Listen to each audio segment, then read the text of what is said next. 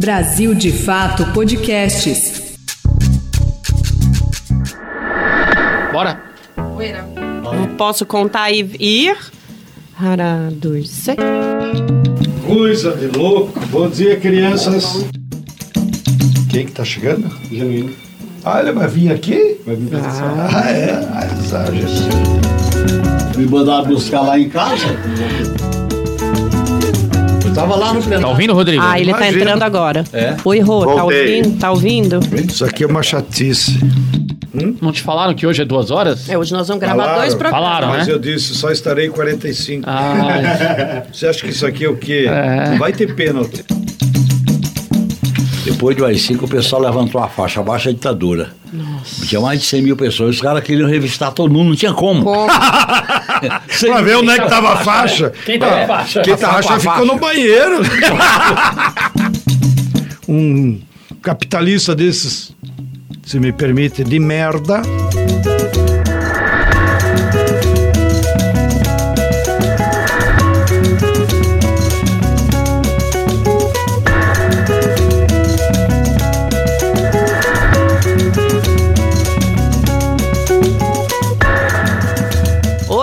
Tamo aqui no ar a partir de agora com o quinto episódio da terceira temporada do podcast 3x4, uma produção do Brasil de Fato. Vamos mudar essa frase a partir de agora, roteiristas, vamos colocar Brasil de Fato Produções, não fica chique? Bom, toda sexta-feira cedinho a gente tá aqui nas principais plataformas de streaming falando sobre a conjuntura política do Brasil, os principais acontecimentos da semana. Política na sexta-feira, é isso mesmo, né, gente? Uai. Aqui eu prometo que a política não tem nada de entediante. Aliás, no Brasil não dá pra usar a palavra tédio pra se referir à política, né? Tanto que a gente pena toda semana pra decidir que assunto tratar aqui nesse mar de temas, debates, embates, tretas, memes. Sem brincadeira, não é fácil escolher o que a gente vai debater no nosso programa e não é só porque esse oceano de temáticas encharca o Brasil semanalmente, mas é porque a gente tem gente muito boa na nossa bancada que poderia falar sobre absolutamente tudo. Ao meu lado está o meu querido companheiro Igor Carvalho, também jornalista do Brasil de Fato. Olá, meu querido. Olá, Narita, tudo Vamos. bem? Tudo bem, vamos para mais uma semana. Mais uma. Do outro lado, estamos aqui com o João Pedro Stedley, economista, liderança do MST, nosso comentarista semanal. Olá, João. Olá, bom dia a todos e todas. Uma semana com boas notícias também. Grêmio e Corinthians nas quartas de finais da Copa do Brasil. Lil, lil, lil. Eu não vou nem, já que já começou essa pataquada, eu não vou ele, nem dizer. ele é entrevistador, roteirista, Exato. comentarista. Não, eu não vou nem dizer o tema, porque se temos João, temos José, e José já quer entrar também aqui na- na- nas piadas de futebol. Conosco hoje, com muita felicidade, nosso querido José Genuíno, ex-presidente do PT, ex-deputado federal.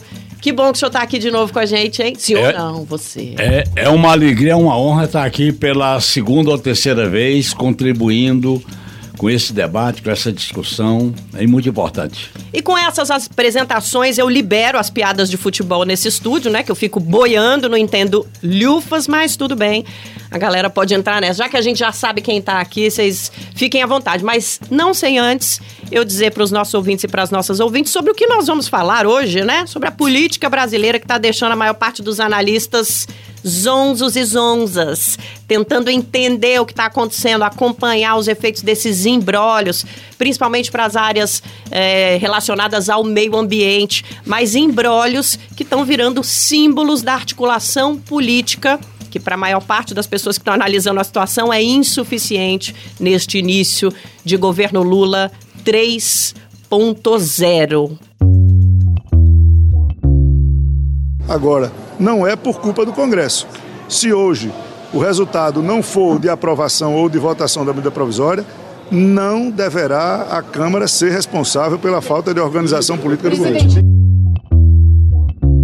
A comissão no Congresso Nacional resolveu mexer, coisa que é quase que impossível de mexer, sabe, na estrutura de governo, que é o governo que faz. E agora começou o jogo, agora nós vamos jogar, vamos conversar com o Congresso e vamos fazer a governança daquilo que a gente precisa fazer. O que a gente não pode é se assustar com a política. É, Igor. Bora lá. Vou começar Essa semana, Genuíno, ó, gente, vou chamar o Genuíno de você, porque assim... Ótimo. Ele assim pediu. ele pediu, então que o nosso ouvinte não estranhe a falta de respeito, mas... Pelo assim contrário, é respeito. É isso. É, Genuíno, você participou é, do Congresso Brasileiro na década de 80, década de 90, nos anos 2000.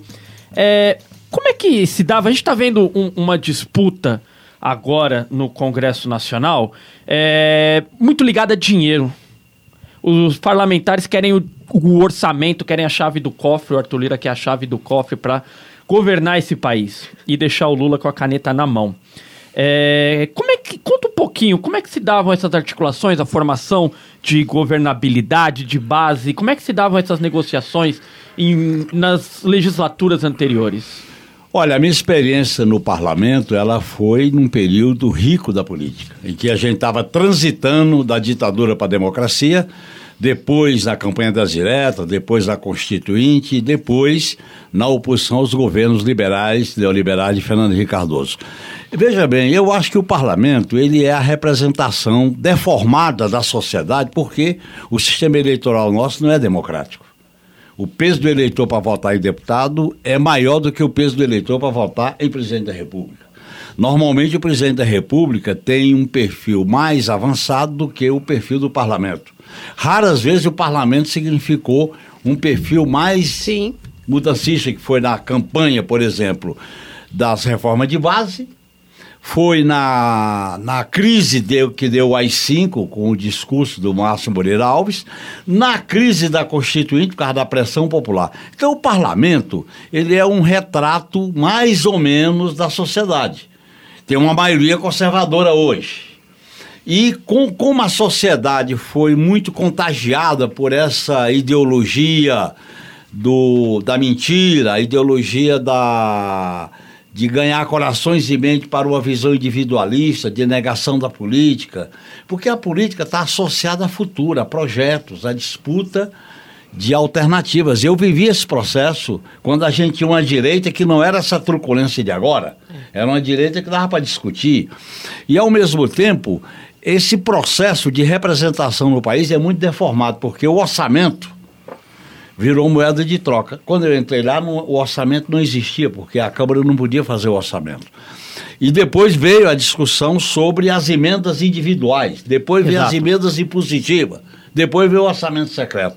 Isso criou uma deformação no sistema eleitoral e partidário. Acho que o modelo de relação do governo progressista Lula com o parlamento, ele tem que fazer umas mudanças pontuais. Primeiro, você tem que ter um polo de polarização, de disputa, de enfrentamento. Parlamento sem polo de enfrentamento não é parlamento, porque o parlamento é parlar. Parlar no sentido de disputar projeto. A nossa bancada tem que ser mais ativa, determinada, para pronta resposta, aprontar confusão, criar situações embaraçosas para a direita. A direita está muito ousada, está muito à vontade. tá confortável? Demais. Eu acho que ela está muito ousada, está confortável, mas nós temos que dar um chega para lá. Isso não significa apenas aprovar as coisas. Nós temos que combinar disputa com aprovação. E a aprovação tem que ser baseada na seguinte ideia: você tem uma espinha dorsal que polariza, que seria um bloco progressista, e você tem alianças pontuais. Não adianta fazer uma aliança para 308, nem para 257. Você tem que fazer uma aliança para cada ponto da pauta. Era assim que a gente fazia, por exemplo, na Constituinte. Cada ponto tinha um modelo de aliança. É mais dinâmico, é mais interessante. Eu acho que as- os articuladores políticos precisam, vamos dizer assim, se antecipar, precisa criar fato político, precisa criar embaraços para essa maioria de direita, dividi-la, constrangê-la, é uma disputa política. O parlamento é bom fazer disputa política. É uma disputa política radicalmente democrática, polarizada, ela é ideológica. Você disputa para criar fato. Por exemplo, a extrema-direita cria uma disputa política e cria um puta fato com esse negócio do marco temporal, com o projeto de lei. Que não pode ser resolvido por lei, tem que ser resolvido por emenda constitucional. Mas eles criam um fato político para causar uma, uma vitória política. Eles estão marcando posição. Claro. Eles in- instalam a CPI do MST para criar fato político. Eles estão criando, né? Ele- então nós não estamos criando fato político. Governar é também criar fato político. Governar é também se antecipar. Governar é também polarizar. Se a gente achar que vai governar num país na base do apaziguamento, da conciliação, nós temos que governar com a temperatura quente, polarizando, enfrentando e produzindo fatos políticos para disputar corações e mentes. Governar é disputar também corações e mentes da população, que eu acho que é tá, o governo precisa ajustar a sua articulação política, tanto na Câmara como no Senado. A gente tá falando, João Pedro, já tem um, um tempo, parece que um mês atrás falávamos disso, parece que andamos pouco. Havia ali uma agenda positiva do governo, havia uma expectativa de que o governo se impusesse na, no debate nacional da política. E o que nós vimos fomos, foram alguns atropelos, como o Genuíno acabou de dizer, a, a direita nos impôs aí pequenas derrotas semanais. É, e essa semana o, o Lula recebeu no Brasil o Maduro, afirmou sua aliança com. reafirmou sua aliança com a Venezuela. E ontem o, o STF re- recuperou, colocou de volta o processo que torna o Arthur Lira réu por eh, corrupção. Caso ele seja de fato condenado agora em junho, ele teria que abandonar a presidência da Câmara. Não. O jogo pode ser jogado em outros níveis? Bem, o especialista do jogo parlamentar institucional é o genuíno. Eu sou um espectador, eu estou na arquibancada. Pra E- que, que a arquibancada tá torcendo, então? A, arquibancada, o que está assustado é o seguinte: concordo com tudo que o Genuíno já avaliou. É, e é evidente que o parlamento sempre foi uma trincheira da burguesia por conta desse sistema eleitoral que é deformado. Ele não garante a representação da população. Agora, eu acho que da arquibancada o que nós estamos vendo é, é que, de fato, a extrema-direita perdeu as eleições com o bolsonarismo e se incrustou lá no legislativo com uma trincheira. E ela está fazendo a luta contra tudo, desde o parlamento. Então, ela está pautando temas que interessam a ela para dialogar com a sua base. Né? E enfrentar o governo, enfrentar a sociedade, enfrentar o judiciário. É impressionante. Por outro lado, o que chama atenção dessa nova turma que está lá, além do seu caráter de extrema-direita, né, é a mediocridade né, dos parlamentares. Nossa Senhora, tu vê cada discurso. Ontem, Genuíno, um deputado do PL de Goiás chamou o Lula de chefe dos narcotraficantes. Meu Deus do céu, espero que o Lula, que o, a- inclusive a Advocacia Geral da União, porque é, um, é, é, um- é uma ofensa ao presidente da República, né? o Claro, parlamentar claro. não tem direito a, a fazer acusações desse tipo. Mas isso revela a mediocridade de, dessa bancada de extrema-direita que está lá e que faz esse jogo duplo, né? Tem a bancada do Centrão, que é mais esperta, como o, o, o Genuíno está dizendo, essa negocia. Tá no- na- nas manchetes dos jornais. A aprovação essa semana da MP dos ministérios, que colocaria um caos na esplanada, custou ao governo 1 bi e 700. Dinheiro que falta para a reforma agrária, que falta para a saúde, né? mas vai lá para as emendas dos parlamentares, que todo mundo sabe, repassam para prefeituras e entidades amigas, que depois fazem aquela famosa rachadinha. Então, a, a perplexidade da arquibancada, para seguir na nossa metáfora futebolística, é o baixo nível da atual bancada da direita, porque o Genuíno deve ter vivências, inclusive, que eu sei dele, de comentários que ele, eh, eh, em outras ocasiões, revelava, em que, mesmo no tempo dele, havia uma direita republicana. Era ideológica, tu sabia que o cara era direita, mas era um padrão de direita, né? Ou mesmo o centrão social-democrata era outro padrão. Agora é impossível ter alguma eh, relação de sanidade. Câmbio, Igor!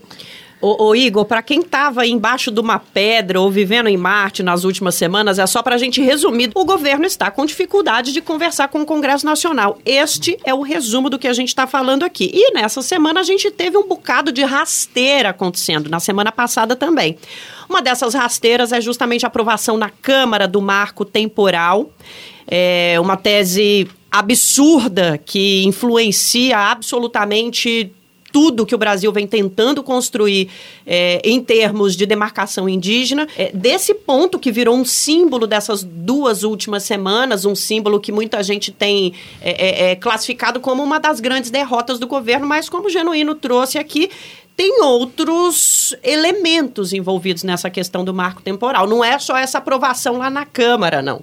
Tem outros detalhes que ficam de fora da narrativa justamente para que a gente tenha acesso apenas a esse discurso de pseudo-vitória do conservadorismo. Genuíno, sobre esse, esse nível do debate hoje no, no, no Congresso, o, o governo liberou um total de 5 bilhões em emendas até o momento. Então tá soltando de pouquinho em pouquinho. Isso é uma boa estratégia? Porque você dá um, não, não acaba sinalizando que há uma disposição em negociar nos termos impostos por eles? Bem, eu não fazia emenda no orçamento. Eu era contra emendas individuais. Inclusive, quando a Câmara passou a adotar a prerrogativa, que foi com a Constituinte, de elaborar o orçamento, a elaboração do orçamento era uma prerrogativa que a ditadura tirou do parlamento.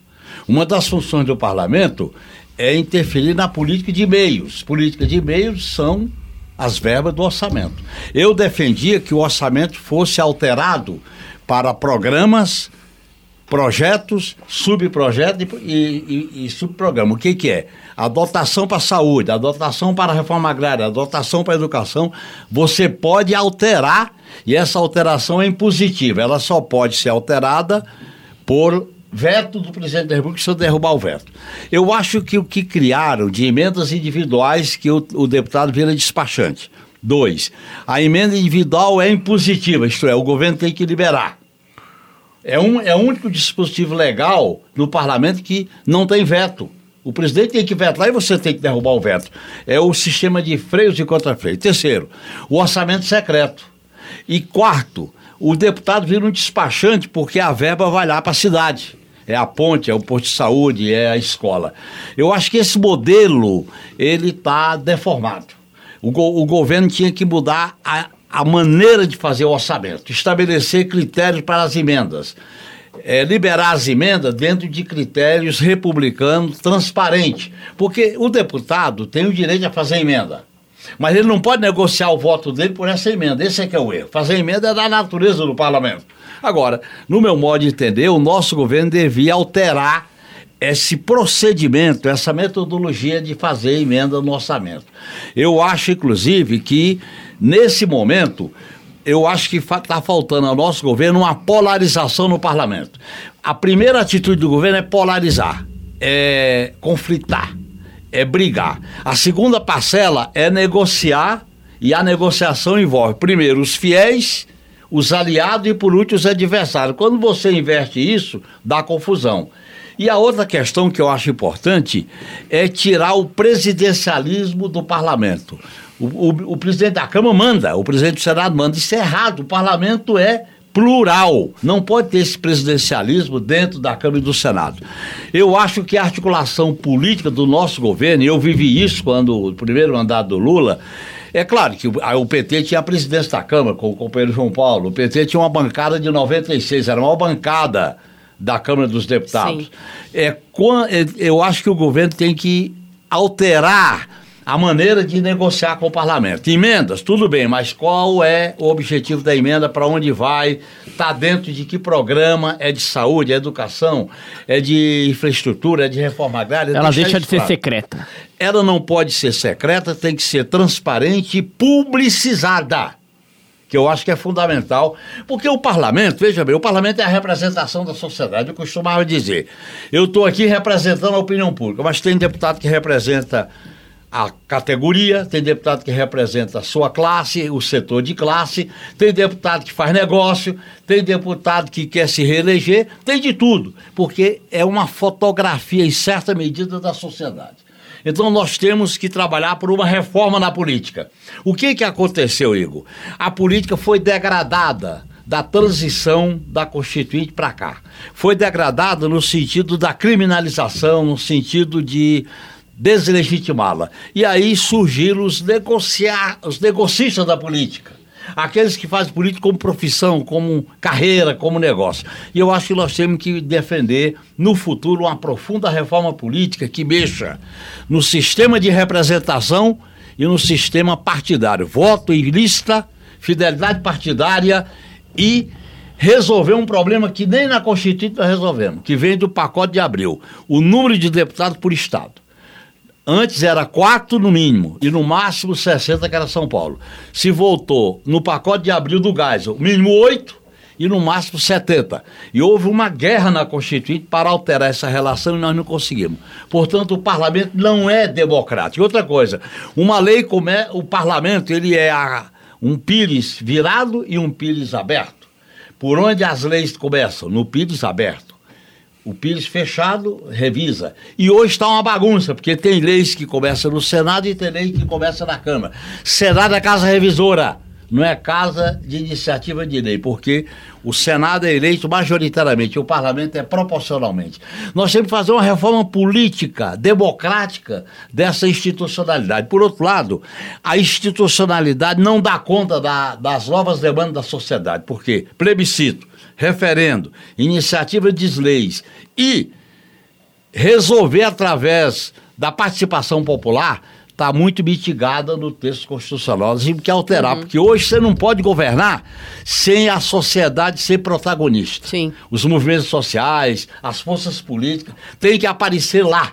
Foi o que nós fizemos na Constituinte. Aliás, quando a gente estava na Constituinte, o país atravessava uma puta crise, com a morte do Tancredo, a derrota das diretas e o plano cruzado, que fracassou, e havia um vazio. Aí nós che... a esquerda era a minoria, o PT só tinha 16 deputados. Nós chegamos por isso e dissemos, doutor Ulisses, para onde vai esse, esse caminhão aqui? Você tem que abrir a, o parlamento. Aí ele dizia: Como é que eu abro? Um dia bota os engravatados e outro dia bota o pessoal da sandália havaiana. Deixa o conflito se explicitar. O parlamento é para explicitar conflito. Essa ideia de um parlamento metafoseado com a técnica, com a jurisprudência seca, não dá. Parlamento é briga, é conflito, é disputa e é negociação. Eu acho que isso tem que ser resgatado pelo nosso governo. Ah, deixa eu só falar um trenzinho aqui pessoal. É que quando o Genuíno Sted, ele às vezes traz essa, esse período aqui pra gente também, é, fala de, dessa época da Constituinte. Eu tenho 42 anos, eu, portanto, era muito nova, mas eu sou brasiliense. E eu preciso dizer e marcar isso. Eu, eu sempre gosto de falar isso. Gente, o clima em Brasília era palpável. Eu era uma criança, mas na escola você sentia que alguma coisa muito importante estava sendo discutida e que a gente estava incluída. Era, era incrível. Um detalhe: aquilo. o Brasil estava discutindo o seu projeto de futuro. Era muito doido, cara. Tudo era discutido.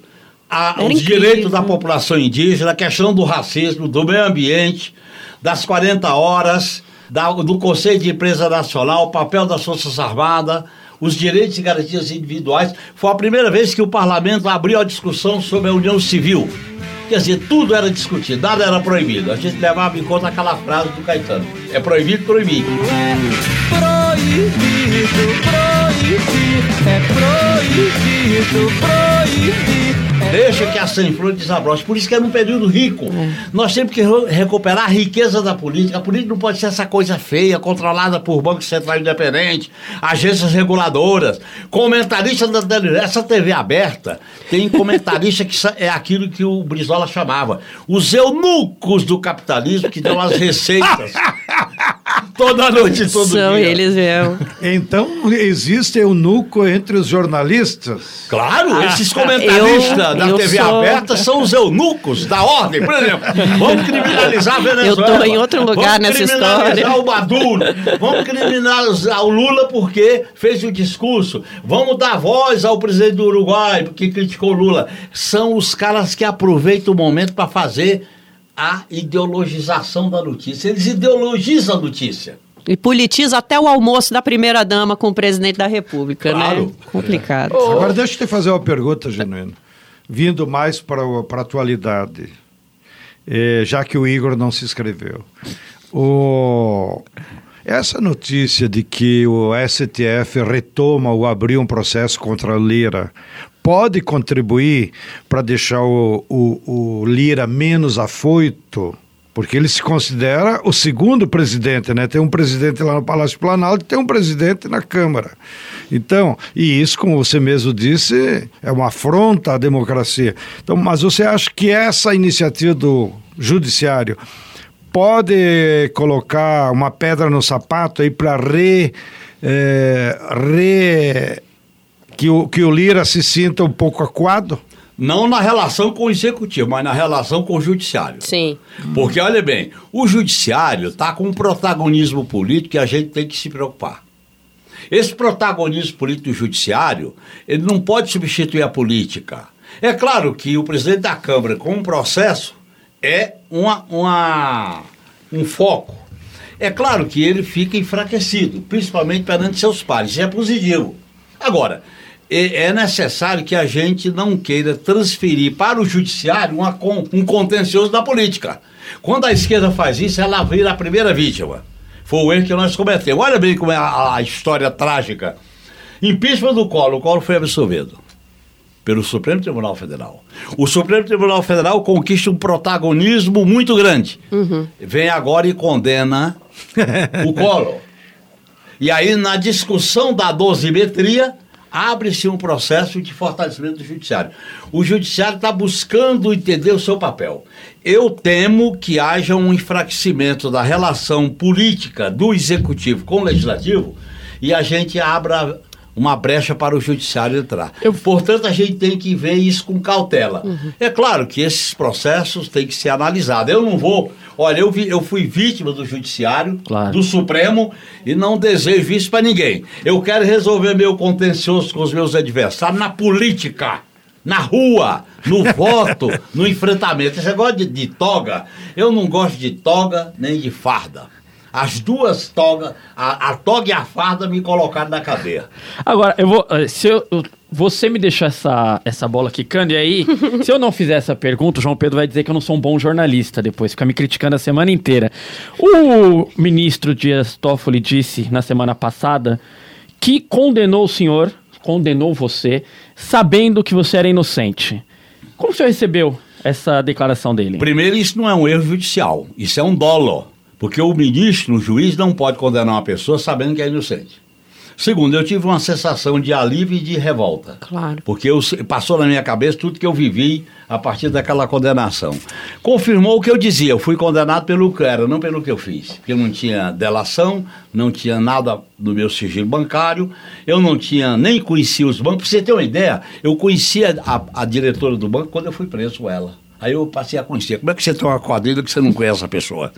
E olha bem, a, a coisa é tão esdrúxula que dois, há dois anos atrás eu recebo um oficial de justiça. Eu costumo dizer que o oficial de justiça, quando você é processado, é como um policial na época da ditadura. Chega, você fica apavorado. Aí ele trouxe uma- um pedido de autorização para que eu, como presidente do PT, avalista, autorizar a devolver parte do dinheiro que o PT pagou aos empréstimos. E eu tive que assinar. Quer dizer, os empréstimos foram pagos pelo PT, além da conta, e a, a justiça civil devolver parte do dinheiro. Portanto, esse. Olha, eu, não- eu prefiro não falar o nome. Tem duas pessoas que eu não falo o nome no judiciário: o relator e, esse, e essa pessoa que você citou. Eu prefiro não citar o nome porque faz mal. Claro, Então, é isso que eu queria deixar claro. tá certo. Teve até uma ministra, então, então sem citar nome, né, que chegou a dizer que tinha te incluído, porque se não desse quatro não seria quadrilha. Claro, porque quatro é, quadrilha. Era eu, Zé Disseu, o Silvinho e o Delúbio. Quatro. Mas Você tem uma visão crítica, então, da condenação que o STF fez do Collor esse- esses dias, que deu oito anos de Não, cadeia? visão crítica eu não tenho. O que eu defendo como procedimento, sem fulanizar, é que tem que respeitar o devido processo legal, a consistência das provas, o direito de defesa e a- o conceito da presunção da inocência. Eu defendo isso Pros meus e defendo isso pros deles, porque é um critério que eles esqueceram no mensalão e na Lava Jato.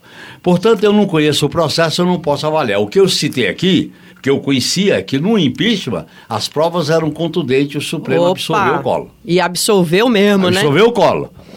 E eu acho que a- a- todas as provas produzidas pelo lava-jatismo, eu fico com o pé atrás, para ser franco. Porque eu não acredito na justiça que faz o espetáculo. Eu não acredito na justiça da força-tarefa. Força-tarefa vem do conceito militar. Eu não acredito em justiça de operação.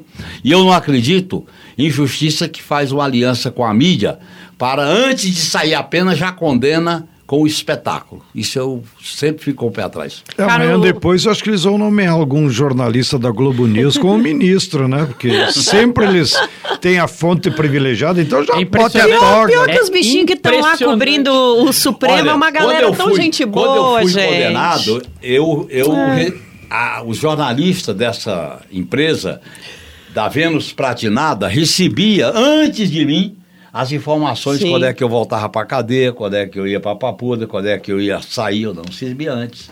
Para poder fazer o plantão. Ao fazer o plantão, te expõe num processo de degradação. É a chamada guerra híbrida. Você primeiro tem que destruir a reputação. Não adianta matar.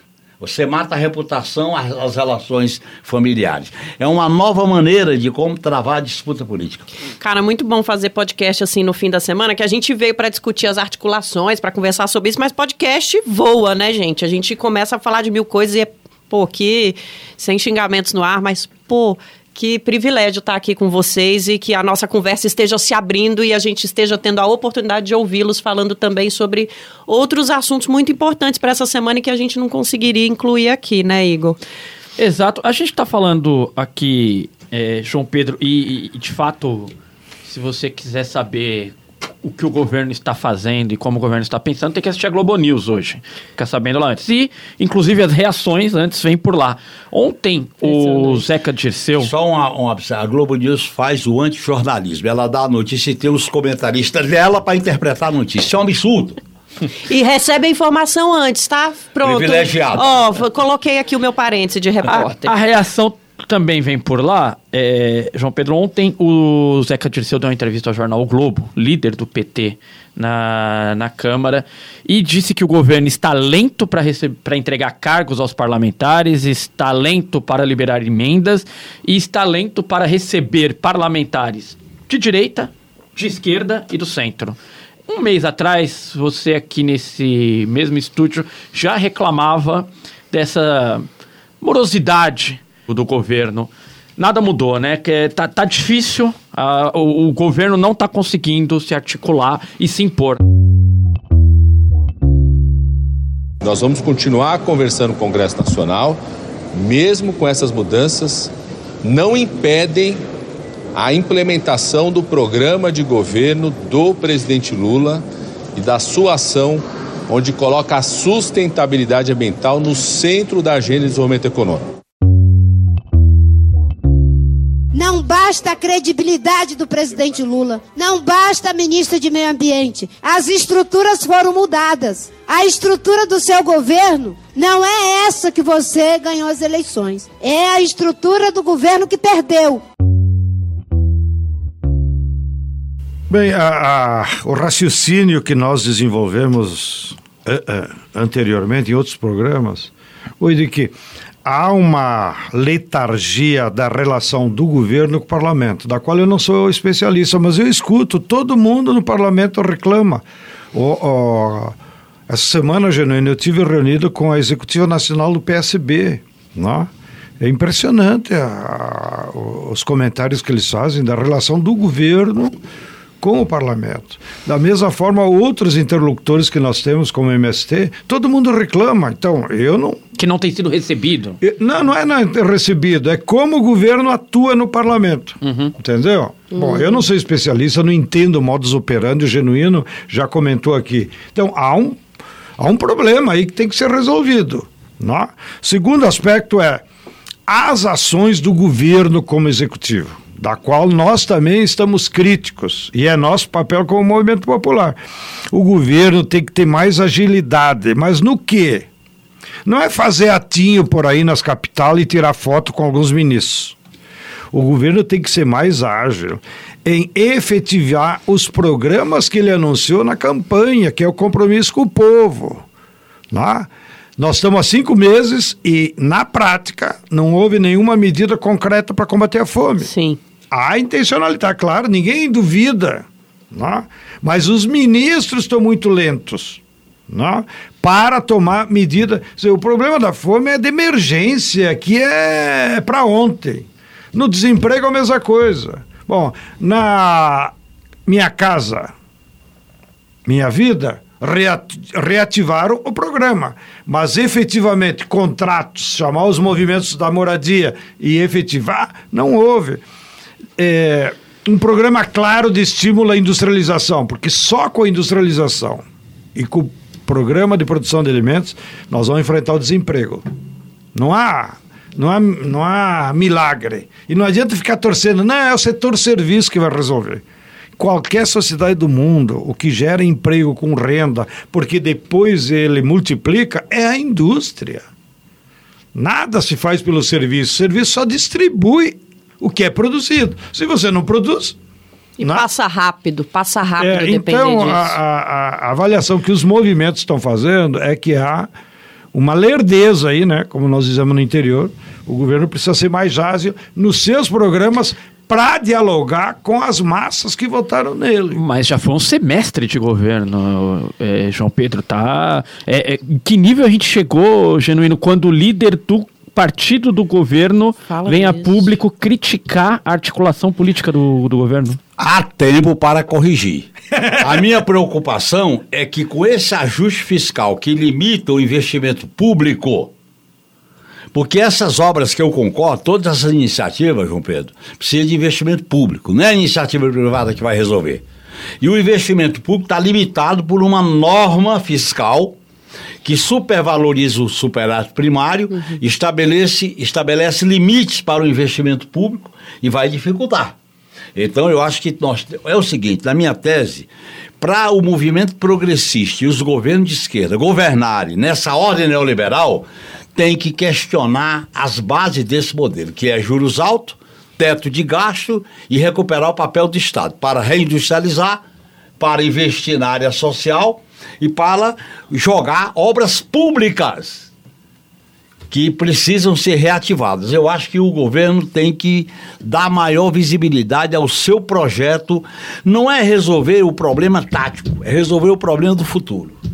Ou, ou, ou dar visibilidade ao futuro que nós queremos construir, então a gente fica marcando posição. Cara, eu quero fazer coro a, essa, a, esse, a, a isso que vocês estão falando, principalmente porque a minha expectativa, e aqui só dando um dois centavos mesmo aí, durante as eleições era de que nos primeiros seis meses a gente já ia ter resolvido sim a questão dos 30 milhões em insegurança alimentar e que isso ia ser propagandeado, inclusive, como deve ser uma solução dessas, como a gente teve em 2003 o Fome Zero. E, e pô, tem que concordar com o Stedley, cara. Eu tô bem decepcionada com essa questão da fome, porque não tem a mínima condição da gente ter seis meses de governo e realmente não enxergar um grande projeto do governo Lula 3.0 para a questão da fome no Brasil. A gente passou quatro anos aqui no Brasil, de fato, cobrindo o aumento da fome, era penosa essa cobertura, e a gente passou aí os seis meses de cobertura eleitoral ufa, vai dar certo, vai dar certo. Se a gente ganhar, a gente acaba com isso. Nunca mais vamos falar de gente passando fome. Vamos voltar de novo a navegar bem nesse sentido. E nada, pô. E nada. Eu, eu não sei se vocês concordam comigo, mas se a gente tivesse um grande projeto desse, talvez esses problemas de articulação com o Congresso não convencessem tanto o povo de que há uma questão aí a ser resolvida, né? A gente não embarcasse tanto nessa não sei se a gente pode chamar onda derrotista, que tá todo mundo comentando, estamos derrotados, estamos derrotados. Porra, mas também, cadê o combate à fome, cara? A política não se faz exaltando a derrota, a política se faz exaltando a possibilidade de vitória. Você tem que criar sonho, utopia, perspectiva de vitória. Eu acho que nós conseguimos alguns marcos importantes. Ter derrotado o Inominável foi importante ter derrotado a intentona golpista no 8 de janeiro, importante. Ter colocado na agenda do país a situação dos povos indígenas, principalmente Yanomami, a colocação do Lula no cenário internacional diante do, da multipolaridade contra a ordem ocidental do Império Americano. São fatos muito positivos.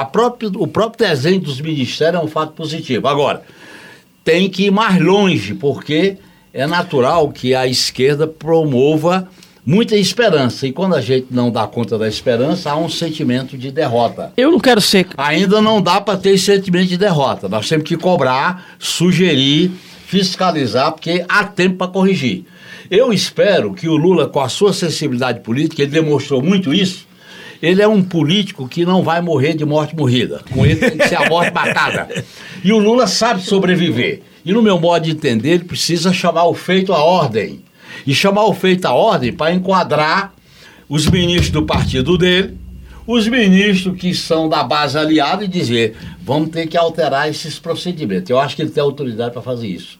Eu acho que ele marcou um grande tento na política internacional. Agora ele tem que marcar um grande tento na política interna para atender o andar de baixo, vamos dizer essa palavra, atender a população pobre que votou nele. Eu acho que eu acho que o governo tinha que ter um plano de segurança pública mais audacioso, ainda está muito tateando nessa área. Eu acho que são várias áreas que, na, na questão da tutela militar, o governo podia ter avançado mais. Eu acho que está apaziguando demais, entendeu? Enfim, eu acho, mas nós temos que cobrar isso. Um governo é um movimento, é uma disputa, é conflito. Isso é bom. É bom. O Brasil está se acordando. O Brasil ficou quatro anos na, no fundo do poço. Modo sobrevivência. Agora nós estamos levantando a cabeça. É bom que tudo isso apareça. Tudo isso vem à tona. Claro. Isso me anima. Mas eu, eu não quero ser, eu não vou ser é, cavaleiro do apocalipse, não, não tô sendo pessimista. Tô, tra- vou trazer aqui umas questões. Você falou do 8 de janeiro, é, que nós, nós superamos, vencemos a, a intentona golpista do 8 de janeiro. Porém, lá no Congresso, eles estão impondo uma CPI para investigar isso, estão tentando construir uma narrativa que, veja bem, já pega em alguns setores da sociedade, de que, na verdade, ontem ficamos sabendo que o, o general Dias adulterou é, documentos que ele é, entregou, é, onde ele não, não, não diz que recebeu os alertas entre 6 e 8 de janeiro. Então eles já estão começando a construir uma narrativa de que o 8 de janeiro foi provocado pelo governo. É, é uma, é uma loucura, mas é- é- existe. Há uma tentativa é, de esvaziar um ministério, o Ministério do Meio Ambiente, que é um ministério símbolo do governo Lula, onde ele colocou ali uma mulher que é um símbolo da luta é, pelo meio ambiente no mundo. Uma vitória do governo. Por que, que mesmo as nossas vitórias, elas estão tão frágeis, Genuíno? Porque está faltando uma visão política da disputa do projeto. Veja bem o caso do meio ambiente. O- nós temos que estabelecer uma norma clara. Nós não vamos tirar a agenda do meio ambiente da pauta. Segundo, nós não vamos aceitar tirar a agenda dos povos originários. Esse projeto de lei tem que ser questionado no limite do limite, Sim. até porque do Supremo, reuniões, congressos, plenárias, fazer tudo isso aí. Porque, veja bem, eles. Nós temos que transformar a, essa CPI do MST na CPI para discutir a reforma agrária e botar o trabalho escravo, a violência, fazer que se voltar contra ele. Mas pegar o- essa, a CPI do MST talvez seja o nosso fôlego. A CPI do MST está absolutamente oculta do noticiário. É, É. impressionante como é um assunto que não ganhou repercussão. E mais, não só dos noticiários, porque a gente acompanha as redes conservadoras, né? O debate no- nas redes. Ninguém tá falando disso. O povo gosta muito de falar do Maduro, sabe? Nesse ambiente aí. Ninguém tá falando Aí disso, não. justiça seja feita ao Lula. Nós estamos fazendo crítica ao seu governo, mas nessa questão ele marcou uma golaço. posição muito firme. Inclusive, o pessoal tá falando pra gente falar de política internacional mesmo. Estão pedindo aí, estão pedindo. Eu acho que essa questão dos povos originários também não dá para negociar. Marco regular, ma- marco temporal não negocia. Meio ambiente não negocia. Direitos sociais não negocia. Revogação do ensino médio tem que revogar. O Camilo está pisando na bola. É ministro do meu estado. O novo ensino médio é a privatização da escola privada pelo setor das fundações. Então, acho que nós temos que quebrar esses tabus. O Brasil, veja bem, nós tivemos a ditadura militar. Quando veio a transição, foi um momento de abertura, e que as 100 flores desabrocham. Nós estamos vendo um momento agora que essas flores precisam desabrochar. E eu acho que o, o grande mérito do governo Lula é tirar todas essas amarras para que o país volte a discutir o seu futuro. João Pedro, é, o- um- uma das possibilidades, você tem dito isso ao longo do último ano e meio que a gente está junto aqui, é que as ruas, é que o governo chame o povo às ruas. É, recentemente, nós tivemos uma reunião de articulação dos comitês é, populares para reorganizar os comitês e que eles possam é, voltar a se reunir. É, nós temos esse fôlego. é, se o governo chamar, nós vamos ter uma reação nas ruas? Bem, é, dos elementos dessa correlação de forças que nós estamos discutindo aqui, usando a metáfora do futebol. A direita está sendo muito esperta e está puxando o jogo sempre para o campo dela, que é o parlamento. Então, o que, que nós estamos defendendo? O governo Lula tem que puxar a disputa para o nosso campo. O nosso campo é onde? Nos programas sociais. Sim. E, e esquecer o Congresso. Porque, inclusive, para implementar os programas sociais, não precisa do Congresso. Né? É, e há recursos suficientes. Não é coisa de outro mundo para você resolver o problema de fome, casa e, e desemprego. Agora, o que falta ao governo é tomar mais iniciativas nessas áreas dos programas, puxar o jogo para o nosso campo. Agora, é bem verdade o que você disse. O, o- a torcida ainda não entrou no campo. Não. Nós estamos ainda num processo longo que tem muitas muitas nuances que influem até de psicologia de massas, em que nós estamos vivendo um longo período de descenso do movimento de massas, fruto inclusive desses seis anos de derrota. Foram seis anos duros.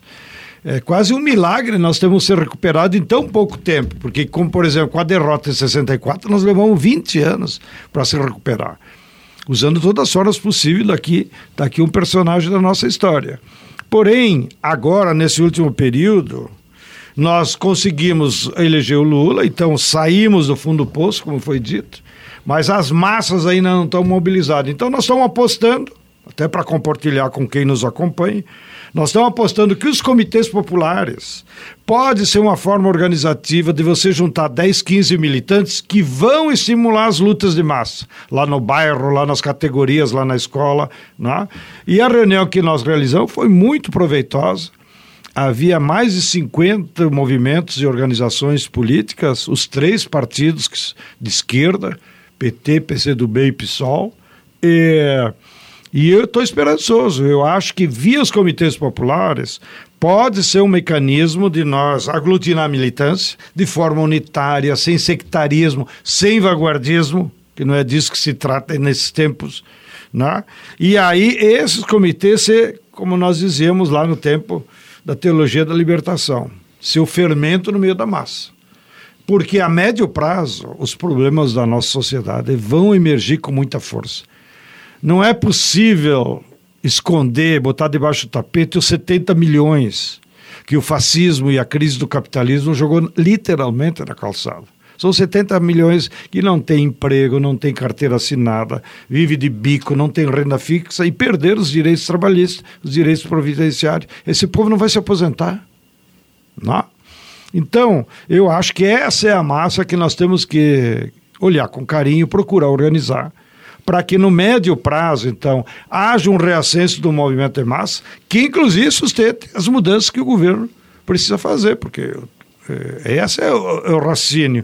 O, o governo tem que jogar o jogo, de fortalecer o Estado e tomar iniciativa nos programas sociais, mas tem uma parte que depende de nós, da esquerda, dos movimentos populares, que nós temos que reorganizar a luta social, a luta de massas, para ter, no médio prazo, um reascenso geral. Mas tem um acúmulo aí, não tem, João Pedro? Me se eu estiver errado, por favor, me corrija. É, é o Lula livre, o, o- depois o fora Bolsonaro e aí o processo de eleição, ele aglutinou essa pauta, quando eram pautas únicas ali, aglutinou é, um, um caldo social que ele, ele tá morno, mas ele, ele tá ali.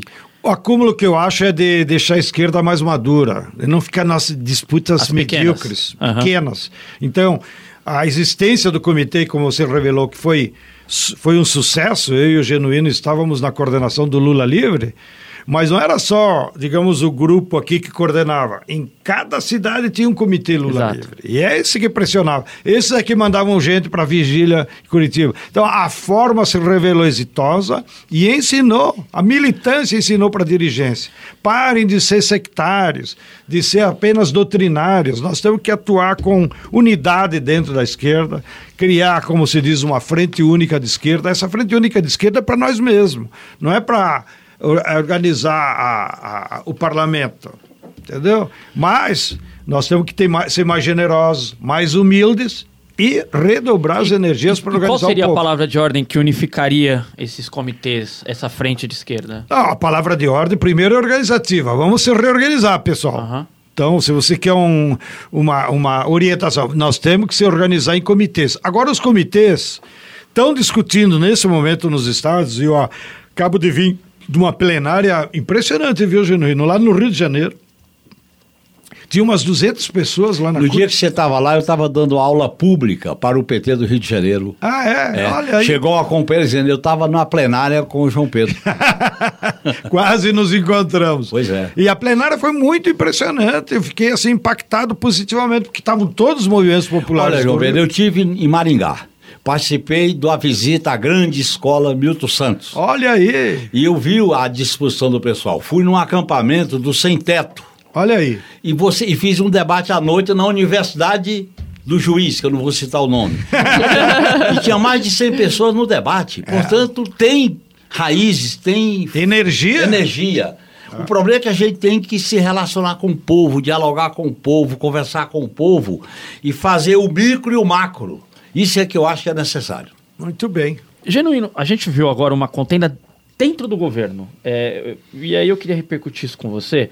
Essa história da Petrobras explorar é, petróleo Na ali na foz. foz do Rio Amazonas, o Ibama acabou gerando, inclusive, a saída é, do, do Randolph, do, da rede. O Ibama emitiu seu parecer técnico, que... Deixa eu te dizer, desculpe, eu vou te Por interromper, favor. mas é em, em- em homenagem aos nossos ouvintes. O Randolph saiu da rede por disputas de política interna do partido. Ai, eu queria muito ouvir essa fofoca. É coisa Não. antiga, né? É coisa antiga, não tem nada a ver com a Foz do Amazonas. Como é que o racha dele, Verdade, é. a história dele com a Marina, de fato, é antiga dentro da rede, né? Mas, Aliás, curiosamente, dois- ele saiu duas horas depois do Aliás, parecer com do Ibama. dois eu tive história com, com os dois. É. Quando o Randolfo saiu do PT e foi pro PSOL, que eu era presidente do PT.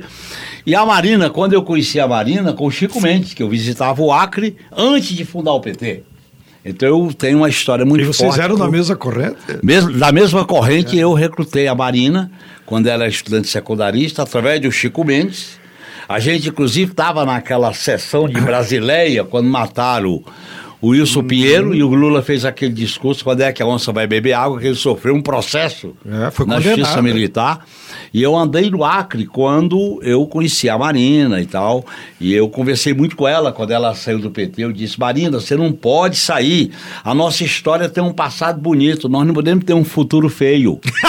e aí, quer dizer, o fato dela voltar a apoiar o Lula me dá muita felicidade. Mas faz a Vamos, pergunta aí. é... e aí, há uma. O, o, o Jean Paul, presidente da Petrobras, já saiu a público dizendo que entende a decisão do Ibama. A nota da, da Petrobras foi é, absolutamente compreensiva com o Ministério do Meio Ambiente, com o Ibama. Mas com o ministro de Minas e Energia, o Alexandre Silveira, o clima não está bom. Ou seja, nós temos dois ministros que ali em, em algumas pautas, até porque o Alexandre Silveira vem de outro lugar. Nós tivemos uma boa formação de ministério, Genuíno, para ser bem, bem franco na O pergunta. governo Lula, e é responsabilidade dele, ele fez um governo de frente ampla. Um governo de frente ampla permite organizar um polo de esquerda dentro e fora do governo, que é o que eu defendo. É um governo de disputa. Esse governo de disputa é plural e é necessário a gente estabelecer uma unidade. Por exemplo, eu faço uma autocrítica sobre essa questão da Petrobras, Certo. no da Amazônia, porque eu defendi o projeto Belo Monte. E foi um erro defender o Belo Monte do jeito que estava. Ó, Tinha que ter, ali tinha que ter negociado com os povos originários, tinha que ter negociado melhor o meio ambiente. Eu, na época, defendi e hoje eu faço autocrítica. Isso eu digo o seguinte: tem que haver um estudo preciso, detalhado, técnico, sobre as possibilidades da pesquisa. Segundo, quais são as precauções? todas elas serem adotadas. Sim. Terceiro, não pode ser uma espécie de fla-flu. A Marina está certa e os outros estão errados. Também os outros quererem passar o rolo compressor, não dá. Porque ou nós incorporamos a agenda da transição ecológica do meio ambiente da Amazônia num projeto nacional, então nós estamos derrotados. Nós não podemos ir pela onda produtivista de qualquer jeito. A Amazônia é uma realidade particular.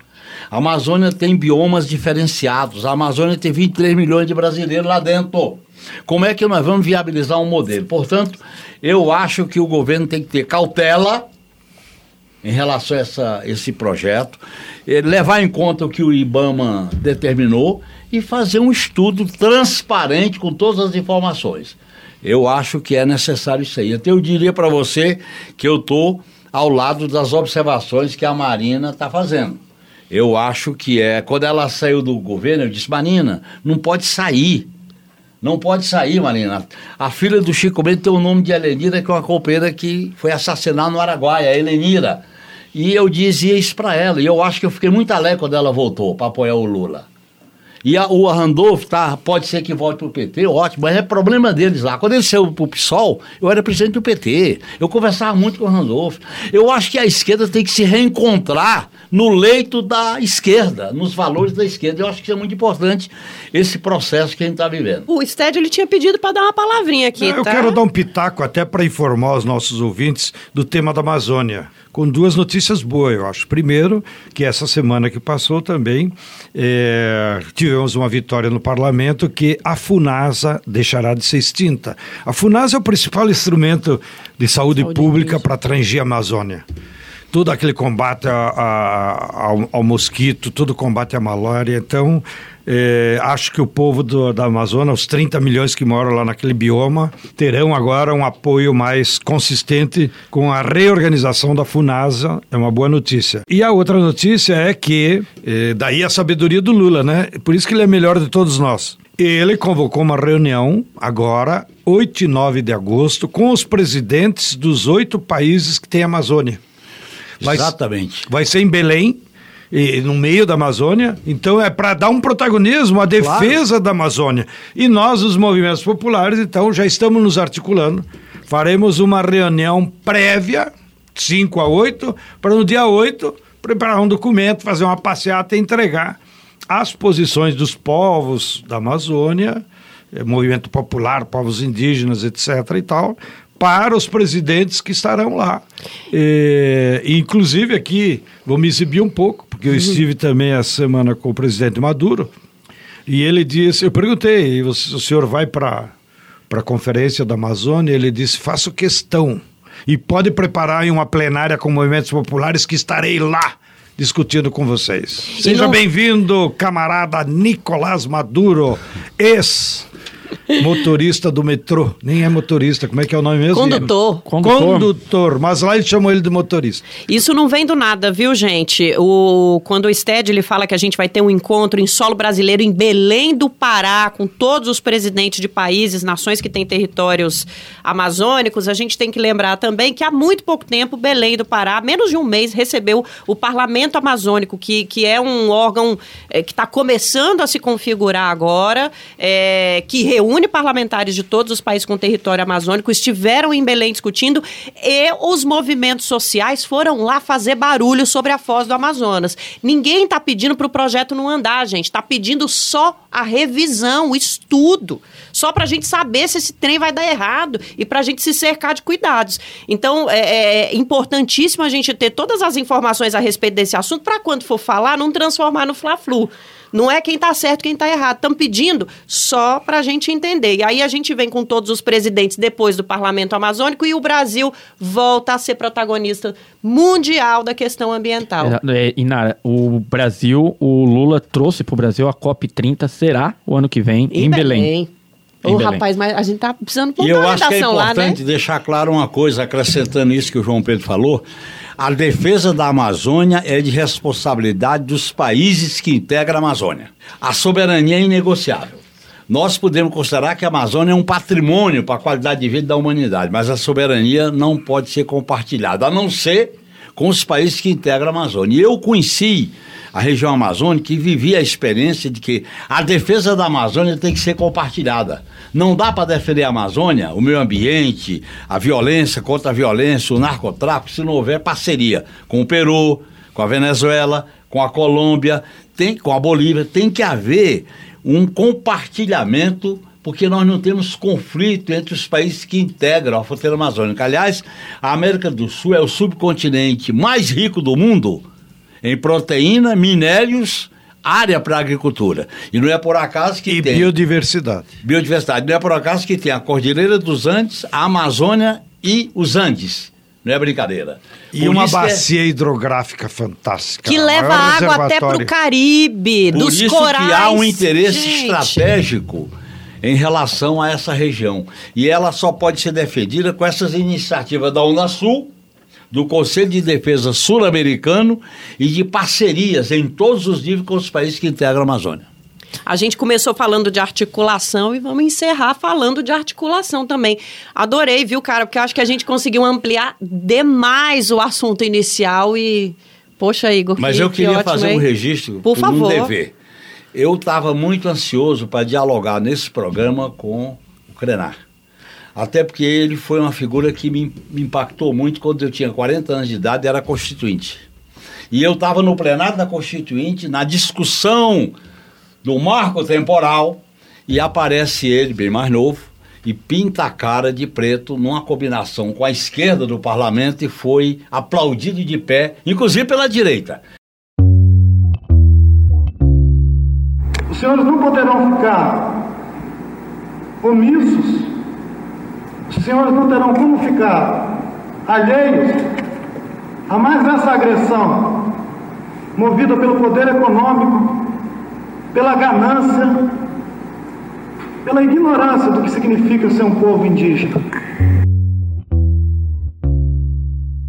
E aquilo ali foi um marco simbólico de como o- a questão dos direitos dos povos indígenas entrou na Constituinte. Foi a ação dele, subiu à tribuna, essa foto é muito famosa. Eu queria dar um grande abraço ao Ailton Krenar. Aquilo foi importante na minha vida. Como foi importante quando a gente discutiu o racismo, o papel da Bené, o papel do CAO, que o CAO já faleceu, a Bené está no parlamento, que foram companheiros que contribuíram para criminalizar o racismo. Só antes, só pra gente explicar pra quem tá ouvindo a gente, é que o Ailton Krenak ia estar com a gente hoje pra falar sobre o marco temporal. A gente teve um probleminha técnico, mas prometemos uma outra oportunidade de trazê-lo aqui. Quem sabe você não vem também, genuíno. Vai ser ótimo, hein?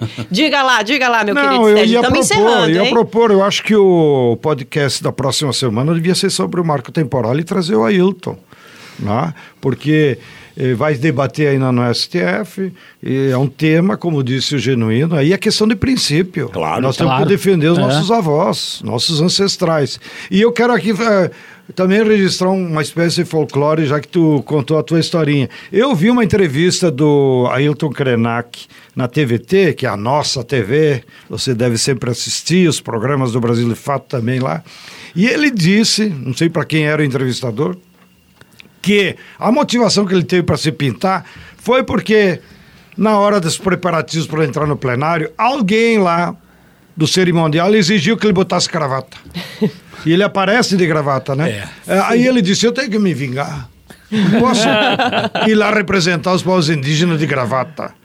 Foi a condição para ele falar da tribuna, naquela ocasião. E por ser um, um ato formal da Constituinte. Aí ele disse: Ah, é, então.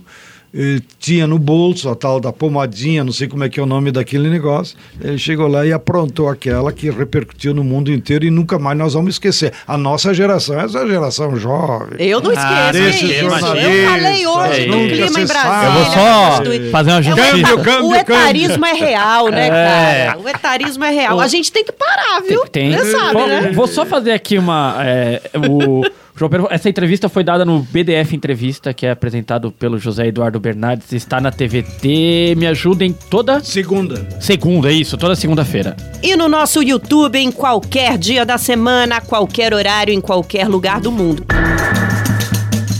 Vamos então encerrar para ir para nossa dica cultural. Recomendo que vocês todos leiam, comprem a revista Piauí dessa semana.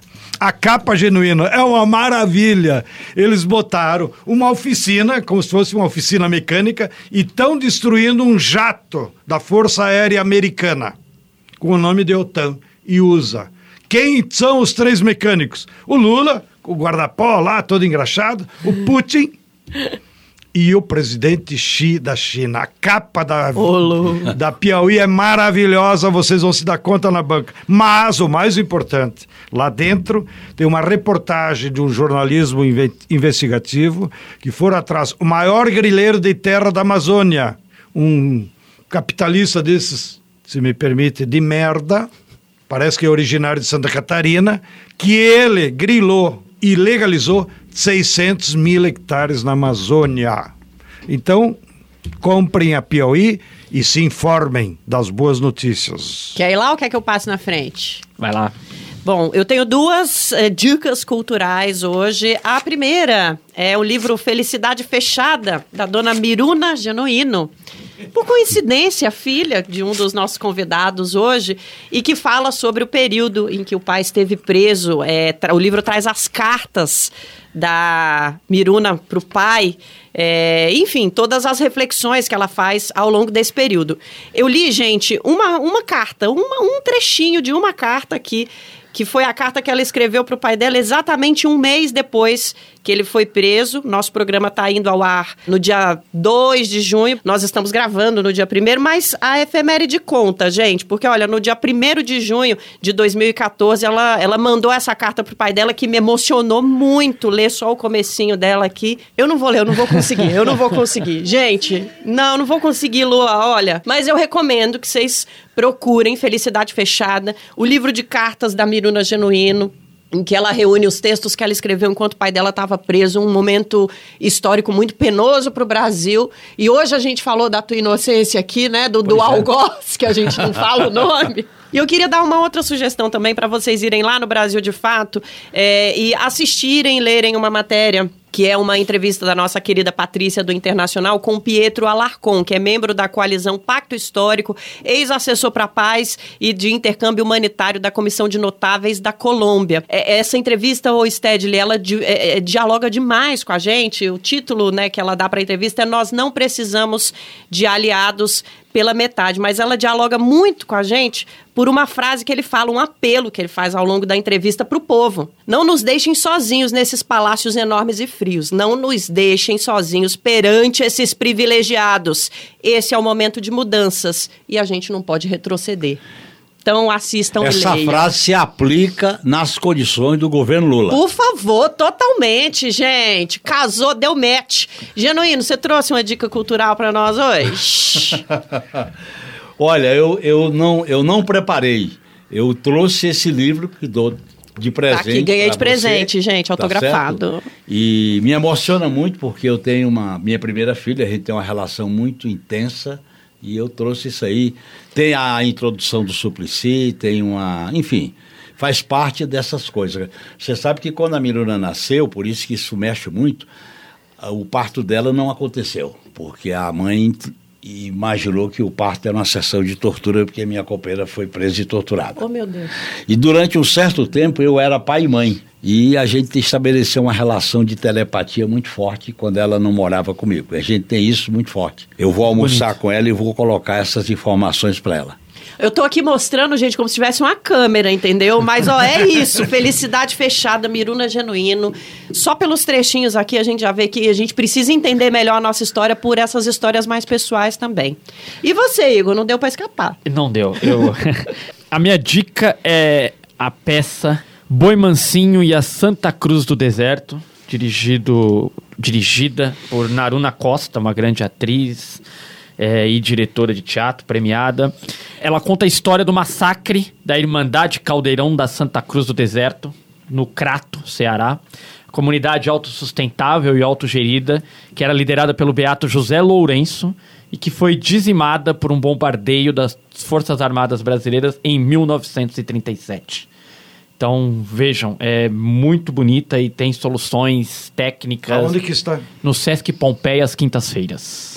Interessante. E eu vou aproveitar para falar viagem para o Crato, uma das regiões mais incríveis do Brasil, Cariri Oeste do Ceará. Então vai ver a peça e planeja a sua próxima E visite Juazeiro, Por do Padre. Cícero. Uma das maiores estátuas religiosas do mundo, um passeio Mais um incrível. incentivo. De- depois de algum tempo, nós ocupamos aquela área e hoje é um assentamento MST. Que incrível. Tá vendo? Olha aí. Tem Nova Olinda, Crato e Juazeiro, três cidades sensacionais. Ô, gente, a gente Ah, vai eu ter posso que... dar um recado, Nara? Opa, é um recado rápido, se o João Pedro quiser comentar. O MST ontem divulgou que entre 1 e 10 de junho, é, agora primeiro, é, lançou a jornada de vivências, né? É, em todo o país, em todas as regiões, nós teremos os assentamentos do movimento, é isso, João Pedro? Estarão abertos à população. Isso. Recebendo É, eu pessoas... fico me cuidando para não ficar falando só do MST, porque esse programa não é Mas agora eu MST. te provoquei. tu- você Mas acompanha. nós uh, estamos organizando como parte da nossa relação com a sociedade, aproveitando a Semana do Meio Ambiente, da defesa da árvore, da vida, da água, e estamos convidando em todo o país para que os nossos amigos e quem também ainda não nos conhece vá visitar assentamentos próximos da sua cidade. Então, em todo o país, nós estamos organizando essas visitas para as pessoas ir lá ficar um final de semana, ficar vários dias, conhecer as nossas escolas, conhecer a produção. Se puder pegar na enxada lá um pouquinho também, vai ajudar, mas, sobretudo, nos ajuda a plantar árvores, que é a defesa da natureza, da água e dos alimentos. Se você quiser saber um pouquinho mais sobre isso, entra no nosso site brasildefato.com.br. Lá tem a programação e como acessar aí essa agenda. E se você quiser mandar o seu recado, nosso e-mail é 3x4 arroba brasildefato.com.br ou vai lá nas nossas redes sociais. Muito obrigada mais uma vez, querido Stedley. Não levanta, fica comigo, dá um tchau aí no microfone, amigo. Por favor, a gente te adora. Grande abraço, Naruto. Quase me fez chorar também. Não, não volto mais ao vivo, só, Ô, por, só por virtual. Quando o Genuíno vem, a gente quer aproveitar e tem duas horas. Já avisei que ia ser duas horas hoje. Opa! José Genuíno, muito obrigada pela presença no 3x4. Eu quero abraçar vocês e todos os nossos amigos e amigas, companheiros e companheiras. É um prazer, uma alegria estar aqui. Na hora que vocês me chamarem, eu virei. Que bom estar contigo, viu? Cantei bom demais. Igor Carvalho, valeu. Até a Valeu, semana que valeu, vem. E Lua Gatinone, o 3x4 é apresentado por mim, Nara Lacerda, e pelo nosso querido Igor Carvalho. Nosso comentarista é o João Pedro Stedley, direção de Rodrigo Gomes, na produção Letícia Holanda, roteiro de Rodrigo Gomes e Letícia Holanda, trilha sonora original, tá? De Alejandra Luciane, edição e sonorização Lua Gatinone. No Brasil de Fato, a coordenação de rádio é da Camila Salmásio e a direção de jornalismo é da Nina Fidelis. Valeu demais você que ficou com a gente até agora. Semana que vem tem mais, estaremos te esperando. Até lá!